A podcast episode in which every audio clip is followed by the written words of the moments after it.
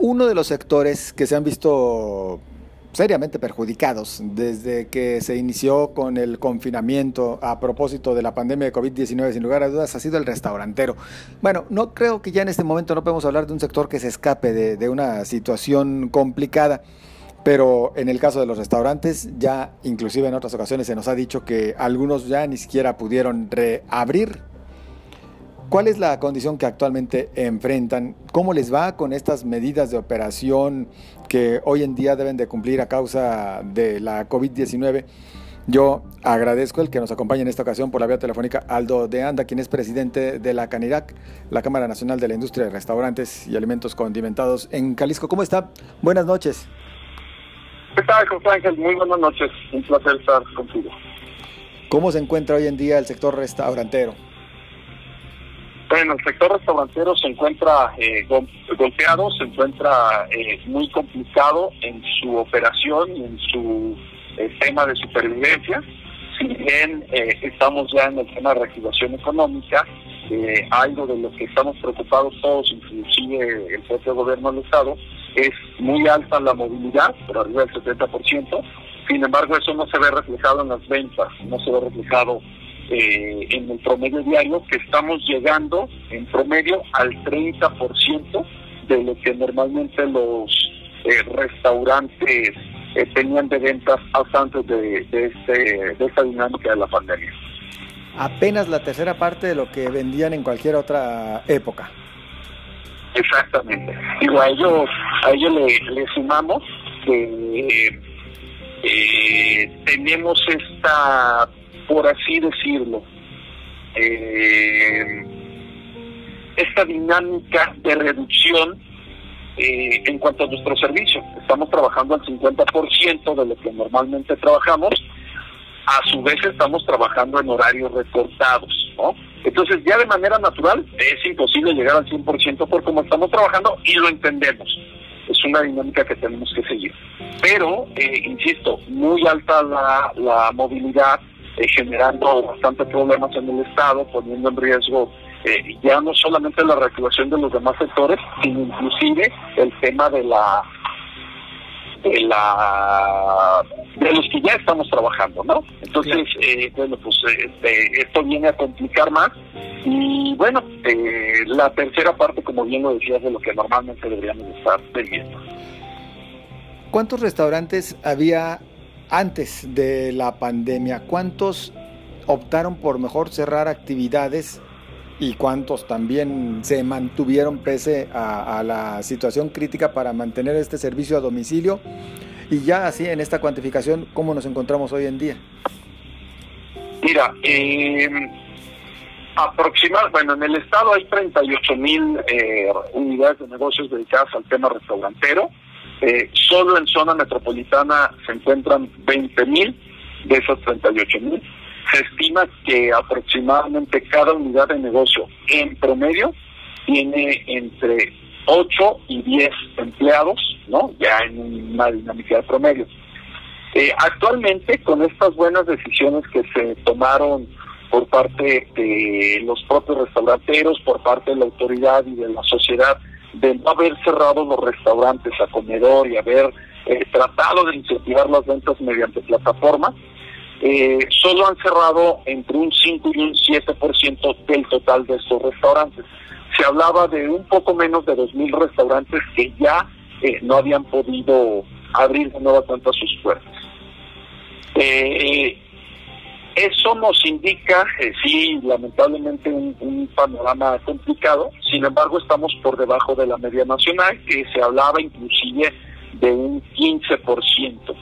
Eh, sin embargo, de llegarse a aplicar el tema del botón de emergencia, eh, sí nos pone ya un panorama este desolador, un, un panorama este catastrófico, porque se habla que inclusive podríamos rebasar el promedio nacional.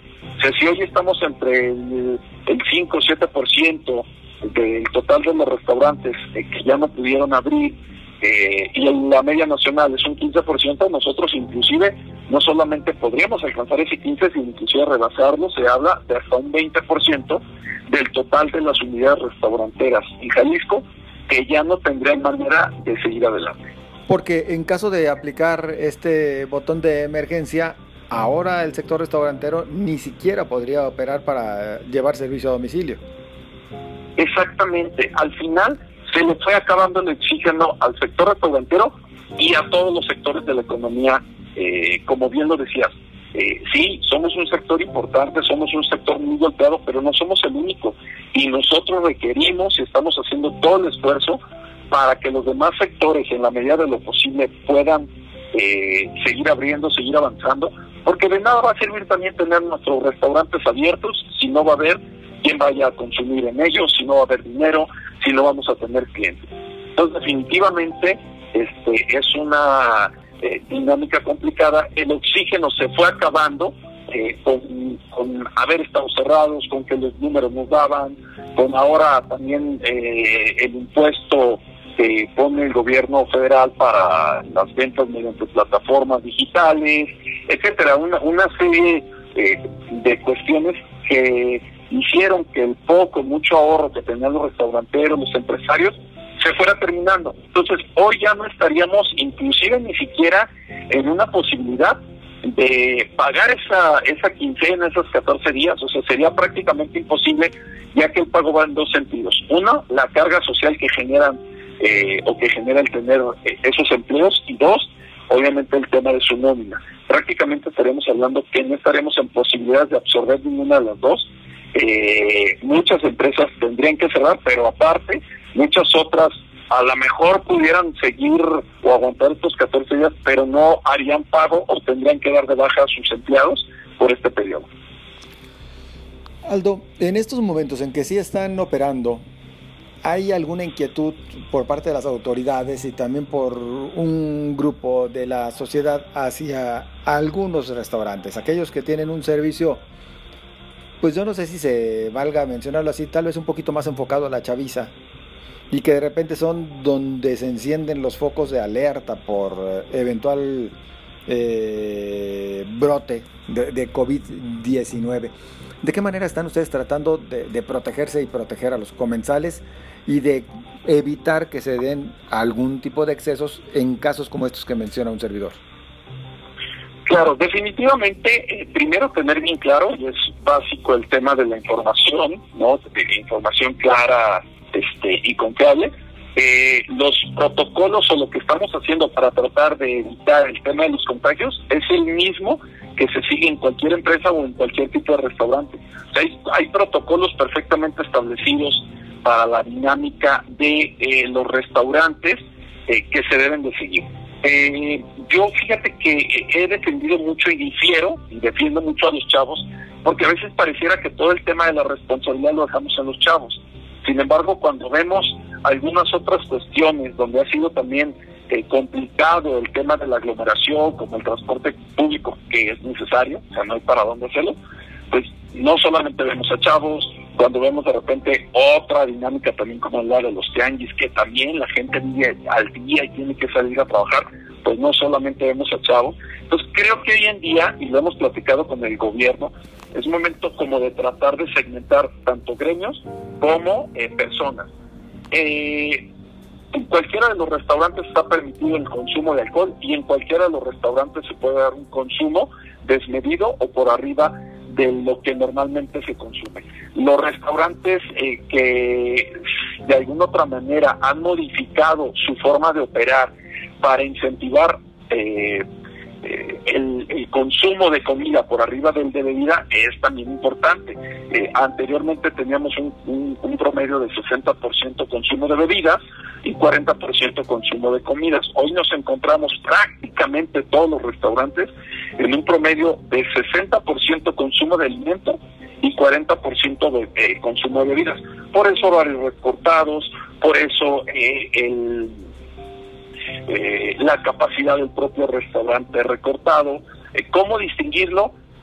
a lo mejor de otro tipo de gremios que pudiera generar una dinámica distinta Eh, mal que bien, eh, o mejor dicho, eh, los que son responsables tienen un orden, que es el siguiente. No hay mes, no hay pista de baile, es decir, no anda la gente parada, chocando entre ellos, correteándose, rozándose. Es decir, dentro del restaurante no hay una movilidad como tal. No hay pista de baile, no hay música en vivo que propicie justamente al bailar, al, a tener un tipo de dinámica distinta a la de un restaurante. Podrá, por supuesto, en algún restaurante haber eh, dos, tres personas con su sana distancia, algún trovador, algo que, que venga a eh, aportarle dinámica distinta al ambiente, sin embargo, no que propicie justamente esta dinámica de convivio, de relajación, de pararnos, de, que se dé esta movilidad dentro del restaurante. No hay luces estrambóticas, no hay esta dinámica propia pues de otros giros que también es importante que abran y que justamente estamos tratando de apretar nosotros para que ellos puedan seguir eh, abiertos. ¿Cómo lo estamos haciendo? Tenemos eh, visorías, eh, la propia gente ya de la Cámara, los propios restauranteros, nos estamos encargando de autorregularnos, de ver en qué estamos fallando, qué hay que apretar. Aquellos que también no estén haciendo caso, estamos en contacto con la autoridad para señalar, siempre primero eh, teniendo esta relación con el propio restaurantero y ya si no entiende, entonces sí con la autoridad. Y bueno, estamos, insisto, apretando todo este tipo de medidas para que eh, no se malinterprete que en los restaurantes hay un foco de contagio. Mm. Ya lo hablamos con la gente de salud. Realmente donde está el problema es en toda esta dinámica clandestina, las fiestas, eh, fiestas, cumpleaños, la fiesta familiar donde llegan de 20 o 30 personas, eh, las fiestas que, que se hacen en estacionamientos y que entran 100, 200 personas sin ningún tipo de control. Eh, ahí es donde realmente debemos de enfocar las baterías y hacer entender a todo mundo, y ahí sí principalmente a los chavos, que si van a salir lo tienen que hacer con responsabilidad y que de preferencia lo tienen que hacer en lugares que estén perfectamente revisados, eh, palomeados y en constante observación por parte de la autoridad. La Canirac no va a solapar aquel que esté haciendo malas cosas, vaya, de sus agremiados. no, la Canirac no lo ha hecho hasta el día de hoy. Muestra de ello es que hay negocios que han sido clausurados y también ha defendido a aquellos que han tratado de ser clausurados de manera injusta o por temas que no tienen absolutamente nada que ver con el COVID-19 o con el tema de la pandemia. Un par de minutos, Aldo de Anda, para platicar qué tanto les golpeó o le sigue golpeando este tema del impuesto a las plataformas digitales. Ustedes, pues ya definitivamente les dicen no, ¿verdad?, a esta alianza estratégica que existía con las mismas. Sí, definitivamente. Eh, ha sido muy complicado. Primero, las plataformas no han querido bajar sus comisiones, perfectamente válido. Lo decía por ahí una entrevista, o mejor dicho, un mensaje que pudimos observar de una empleada de, de Rappi, donde se quejaba de que nosotros estuviéramos haciendo acciones eh, en pro de los restauranteros, ya que al final ellos son una empresa también y tienen derecho a ganar. Y tiene toda la razón. Se hizo la petición de bajar comisiones, no lo hicieron aunado a este impuesto del gobierno federal y en muchas ocasiones se les llega a retener a los restauranteros hasta el 50% del total de sus ventas. Un mm. restaurantero vende 8 mil pesos y le llega su factura o su entrada de dinero por 4 mil, 4 mil 200, ¿no? Pues imposible, complicado, pero bueno, así como ellos también tienen derecho a no bajar sus comisiones y a seguir trabajando de esa manera, pues los restaurantes también tienen derecho a bajarse a la plataforma, a buscar alternativas y lo menos que puede y debe de hacer su cámara es respaldarlos, es apoyarlos y es tratar de encontrar soluciones eh, alternativas para que cubran esta necesidad eh, ellos por una parte de vender y también la necesidad de nuestros clientes de obtener eh, alimento de los restaurantes. La aplicación de un servicio similar directamente organizado por los restauranteros. Sí, en eso estamos. De hecho, ya se ha estado platicando. Eh, es una plataforma que se espera lanzarse a finales de este mes, principios del mes que entra. Lo dijiste bien, es una plataforma de restauranteros para restauranteros. Se está teniendo hoy en día reuniones con todos y cada uno de ellos, porque la intención no es solamente que utilicen la plataforma, sino que sean también de alguna otra manera socios de la misma, eh, que inviertan eh, en la plataforma Eh, y bueno, hoy con la unidad que demuestra el gremio tapatío y creo yo el gremio a nivel nacional, creo que es la oportunidad para tener nosotros este, de alguna u otra manera nuestra propia plataforma eh, y así ser este, eh, competencia de las que ya existen, ¿no? Al final es, es muy válido el poder aspirar a estas dinámicas pues pintará interesante, entonces sabremos estar al pendiente. Aldo de Anda, agradecidos por su participación con nosotros aquí en el Heraldo Radio. Al contrario, muchas gracias a ti. Este, solo exhortar, por favor, a todos que nos ayuden para que se evite la implementación de este botón de emergencia. Ayúdenos, eh, cliente, sociedad, eh, saliendo única y exclusivamente a lo que se tiene que salir y a generar economía como bien lo ha señalado. Muchas gracias. Gracias al presidente de la CANIRAC, Aldo de Anda. Vamos a esta pausa. Continuamos con usted.